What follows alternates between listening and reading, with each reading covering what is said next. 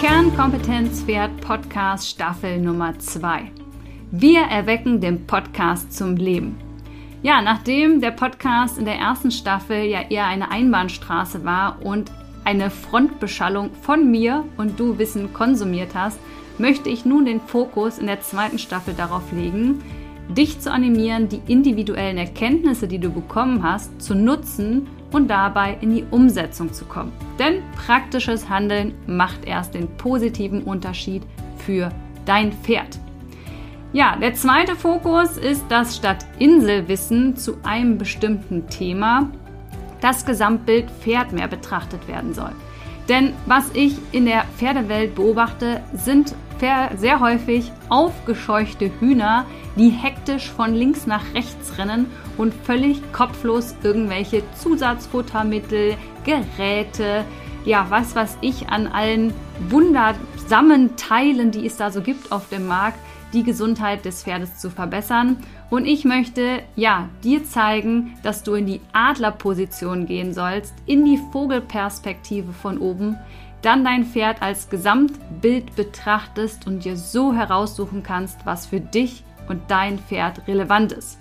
Also um noch ein anderes Bild hinzuzunehmen, statt der ja, Kapitän der Titanic zu sein und nur die Spitze des Eisberges zu sehen, möchte ich dir zeigen, wie du den gesamten Eisberg rechtzeitig erkennst und die zugrunde liegende Ursache ja entweder überfliegst wie der Adler oder elegant umschiffst wie ein sehr informierter Kapitän.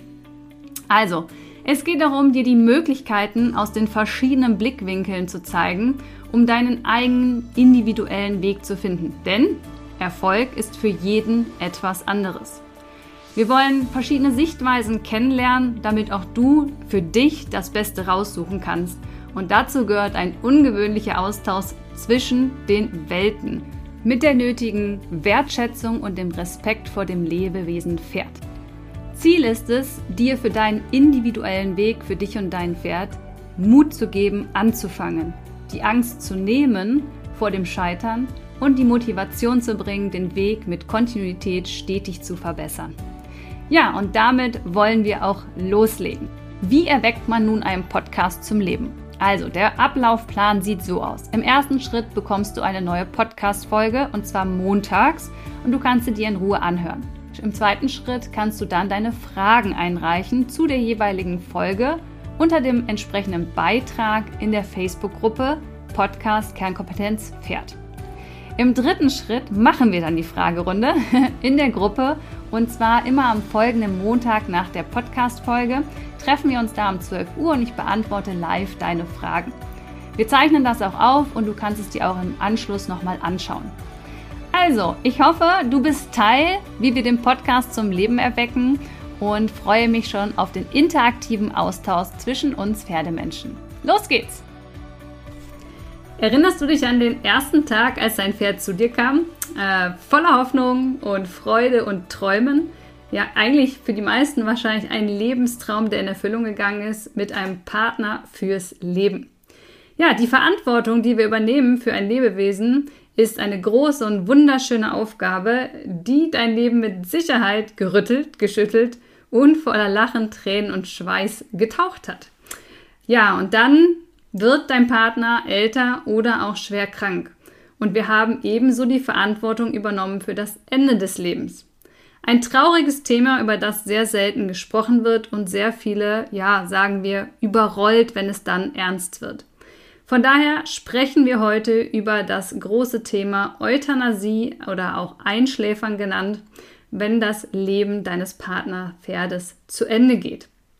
Für mich als Tierarzt ist es ja ein ständiger Begleiter. Pferde einzuschläfern gehört zu meinen Aufgaben und den letzten Weg mit ihnen zu gehen bis zum letzten Atemzug. Schwer, traurig, ergreifend, manchmal auch wirklich erleichternd und rührend. Ähm, in manchen Fällen werde ich zu früh danach gefragt und manchmal aber auch viel zu spät, aus meiner Sicht natürlich der Dinge.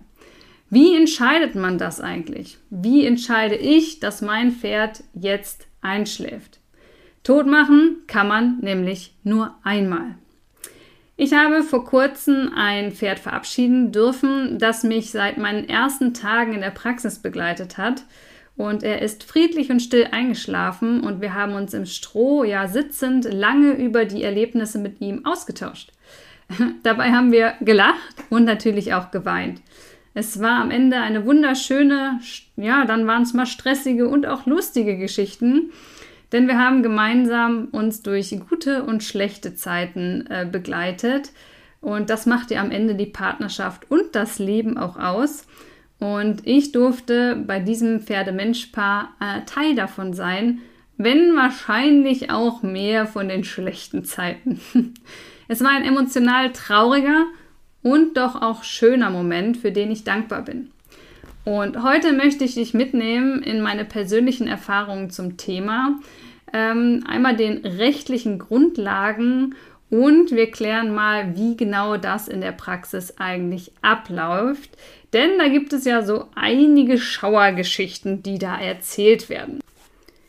Ja, beginnen wir mit der Frage, wann ist es prinzipiell überhaupt erlaubt, ein Pferd zu töten?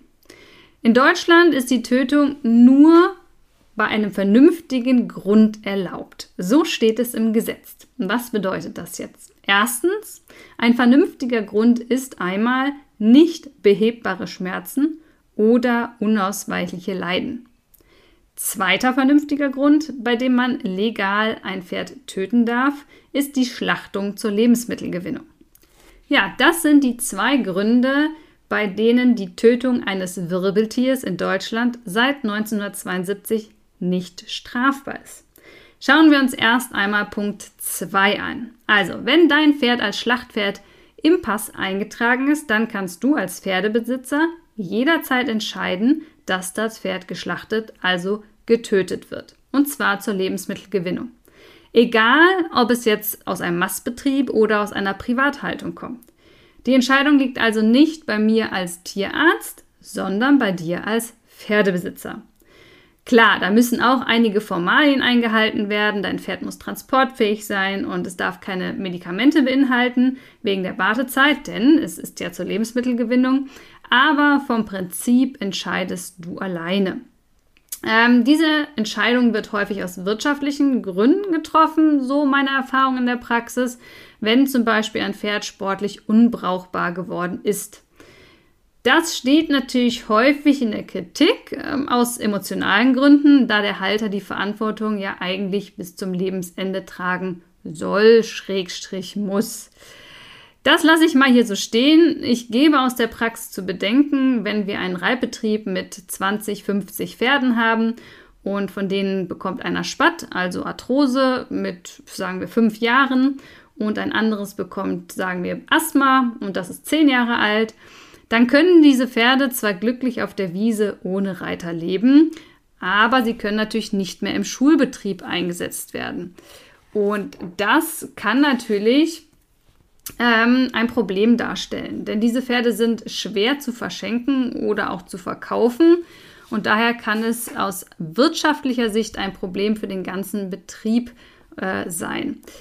Die Frage ist natürlich auch beim Verschenken oder Verkaufen für, einen kleinen, für eine kleine Mark, ob die Pferde dann wirklich nicht mehr geritten werden und wie es ihnen dann dabei geht. Ich will das am Ende nicht schlussendlich bewerten, denn es ist immer eine sehr, sehr individuelle Entscheidung, besonders auf der Grundlage der Befunde des Pferdes. Und gleichzeitig möchte ich trotzdem hier die Situation einmal als Gedankenanstoß mitgeben, da sie sehr viel Konfliktpotenzial beinhaltet, moralisch wie auch rechtlich.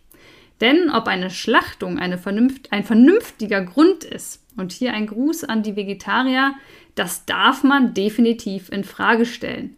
Wenn auch es von der Gesellschaft her ja akzeptiert ist, und ich selber sogar kein strenger Vegetarier bin. Ich ernähre mich zwar größtenteils vegetarisch und teils sogar vegan.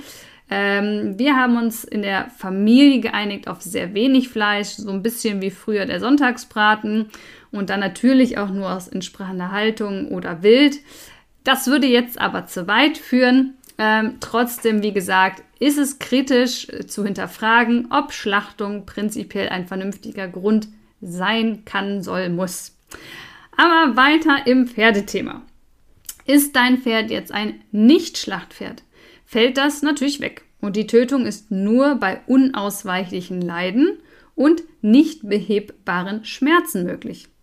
Aber was heißt das eigentlich und wer definiert das? Schutz des Lebens oder Beenden der Leiden? Am Ende entscheidet hier der Tierarzt und hat hier auch die Pflicht, diese unabhängig von der wirtschaftlichen oder aber auch, was mir häufiger äh, begegnet, emotionalen Interessen des Pferdebesitzers zu tun. Also ich habe als Tierarzt die Aufgabe, nicht behebbare Schmerzen oder unausweichliche Leiden zu erkennen und dann auch zu beenden. Ähm, keine einfache Aufgabe und sicherlich auch ein Grund für Burnout und einer der höchsten Selbstmordraten der Berufsgruppe Tierarzt. Natürlich nicht der alleinige Grund, um Gottes Willen, aber es trägt sicherlich seinen Teil dazu bei, solche Entscheidungen treffen zu müssen. Keine Berufsgruppe der ja, weltweit seit Jahren bringt sich häufiger um als Tierärzte. Hm, wenn du da mehr Infos zu möchtest, kannst du das gerne mal unter dem Hashtag NotOneMoreVet nachschauen. Ja, Themen, über die man nicht so gerne spricht. Es ist sogar so, dass wenn der Pferdebesitzer sein Pferd nicht einschläfern lassen möchte, es aber aus meiner Sicht notwendig ist, also der Tierarzt, ähm, kann ich das amtstierärztlich anordnen lassen. Und wenn das aus dem akuten Verlauf, also im Notfall, gar nicht möglich ist und sofort eine Entscheidung getroffen werden, kann ich das theoretisch auch gegen den Willen des Besitzers durchführen. Das habe ich persönlich Gott sei Dank noch nie erlebt, aber wie gesagt, prinzipiell würde das gehen. Ähm, einige Beispiele, wo keine Diskussion in Frage kommt, ähm, sind zum Beispiel ein Darmvorfall nach Verletzung. Das sprich, wir hatten mal einen Autounfall, wo eine Pferdeherde in, ähm, ja, in eine Autokolonne gerannt ist und das Pferd wurde getroffen vom Auto und die seitliche Bauchwand hat sich aufgerissen und dann ist der Darm vorgefallen. Ähm, das ist sicherlich äh, kein Fall, wo darüber diskutiert wird. Dann, wenn wir festliegende Pferde haben mit Schädel- oder Wirbelfrakturen, auch das ist aus äh, ein, ein, ein Infaust-Diagnose, ähm, sodass hier die Euthanasie an erster Stelle steht. Dann auch offene Frakturen mit Gelenksbeteiligung und eine Gelenkseröffnung, wo Substanz fehlt, sodass eine operative Schließung auch nicht mehr möglich ist. Dann haben wir natürlich auch Koliken, die teils interoperativ äh, Befunde zeigen, wo eine, eine weitere Operation nicht äh, sinnvoll ist. Ähm, aber es gibt auch in Faustdiagnosen äh, bei Rektumperforationen, also wenn hinten im Rektum ähm, das kaputt gegangen ist, ähm, Tumore und auch Teilsituationen bei Hufrehe.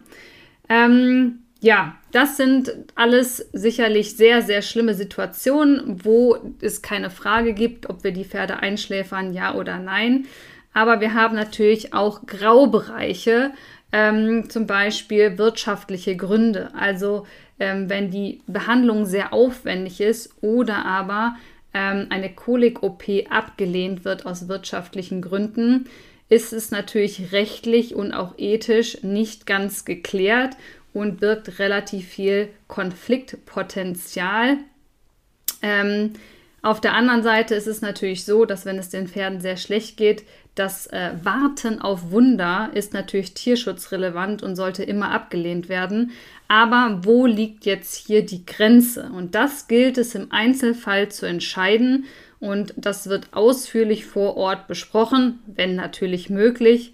Und vielleicht noch als Hinweis, sollte dein Pferd versichert sein, dann muss in der Regel die Einwilligung des Versicherers geholt werden, bevor das Pferd euthanasiert oder eingeschläfert wird. Das ist ein ganz wichtiger Fakt für deinen Tierarzt, dass er das weiß. So, wie ist das Töten jetzt erlaubt? Nur mit wirksamer Schmerzausschaltung. Das heißt Betäubung, sodass das Pferd Angst, schmerzlos und im Idealfall stresslos von der Welt gehen darf. Nochmal ganz deutlich, eine Tötung ohne Betäubung, die natürlich auch anhalten muss bis zum Eintritt des Todes, ist Pflicht. Ja? Betäubung, das ist bei der Schlachtung der Bolzenschuss. Das ist die Betäubung, nicht die Tötung, ganz wichtig. Die Tötung erfolgt nämlich im Anschluss dann durch das Entbluten. Bei der Nottötung und nur dann ist auch der Kugelschuss erlaubt, also zum Beispiel Autounfall auf der Autobahn, dann kann die Polizei da natürlich eingreifen. Ähm, wir schauen uns jetzt einmal an, wie eine Euthanasie in der Praxis abläuft mit Medikamenten. Auch da ist natürlich eine Betäubung notwendig. Das heißt, zuerst werden alle Abläufe im Vorfeld erklärt. Das werde ich euch heute einmal im Podcast mitgeben. Dann wird natürlich die Euthanasie selber durchgeführt und im Anschluss muss dann die Tierkörperbeseitigung benachrichtigt werden oder aber auch, wenn das Pferd zum Einäschern gehen soll, werden hier Papiere im Vorfeld ausgefüllt und äh, dann die benachrichtigt. Ähm, die nehmen die Aufträge, also die Tierkörperbeseitigung, übrigens erst entgegen, wenn das Tier wirklich schon gestorben ist und nicht vorher. In der Regel übernehmen wir das als Tierärzte, ähm, damit der Besitzer davon entlastet ist. Dafür brauchen wir allerdings die TSK, also die Tierseuchenkassennummer von dem Betrieb. Ähm, das ist manchmal ein Problem, die zu finden. Ähm, und es ist für uns Tierärzte auch häufig unangenehm, das dann auch noch nachzufragen. Ähm, also vielleicht mögt ihr da im Stall das irgendwo einmal bereithalten und das sozusagen vorbereiten. Golden Standard beim Einschläfern ist die Sedation, Narkose-Euthanasie. Ähm, dabei wird das Bewusstsein komplett ausgeschalten, ähm, quasi so wie wenn operiert wird in Vollnarkose, also schmerzlos und bewusstlos. Denn was wir auf keinen Fall wollen, ist natürlich, dass die Lähmung der Atemmuskulatur einsetzt, bevor das Bewusstsein vollkommen ausgeschaltet ist, weil sonst würde das Pferd ja quasi merken, dass es erstickt und das ist ein absolutes No-Go. Also, erst sedieren, damit Rosa Wölkchen äh, das Pferd sehen kann, dann die Vollnarkose für Bewusstlosigkeit und Schmerzlosigkeit und dann erst das Mittel, wo das Herz aufhört zu schlagen. Sprich, es wird ähm, erst ein Venenzugang gelegt, dann sediert, dann wartet man natürlich, bis das Pferd müde ist. Das kannst du dir vorstellen, wie wenn ähm, die Zähne von deinem Pferd gemacht werden. Ne, dann wird das Pferd in der Regel aussediert und man wartet und schnackt noch zwei Minuten. Wenn der Kopf dann schwer wird, dann wird das Narkosemittel gespritzt. Da geht dann der Pferdebesitzer aus, ähm, ja, aus der Gefahrenzone, möchte ich es mal nennen. Ähm, der Tierarzt nimmt, übernimmt den Kopf und ich kombiniere es in der Regel auch noch mit Medikamenten zur Muskelentspannung und dann legt sich das Pferd hin. In der Regel fallen, legen sie sich sehr langsam, aber klar, wenn 700 Kilo zu Boden gehen, ist das nicht unbedingt ein schöner Anblick. Ähm, daher sollte der Untergrund auf jeden Fall rutschfest sein und im besten Fall auch irgendwie weich.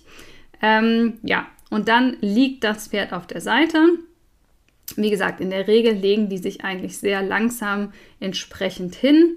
Ähm, das ist ja eine gleiche Vollnarkose, wie wenn das Pferd zur ähm, Kastration vorbereitet wird.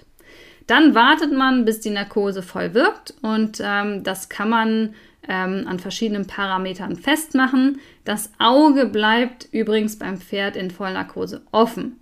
Das ist etwas irritierend, wenn man das nicht weiß. Aber wie gesagt, es gibt andere Anzeichen, an denen der Tierarzt die Narkosetiefe überprüfen kann. Ist die dann voll erreicht, dann erst wird das letzte Mittel gespritzt.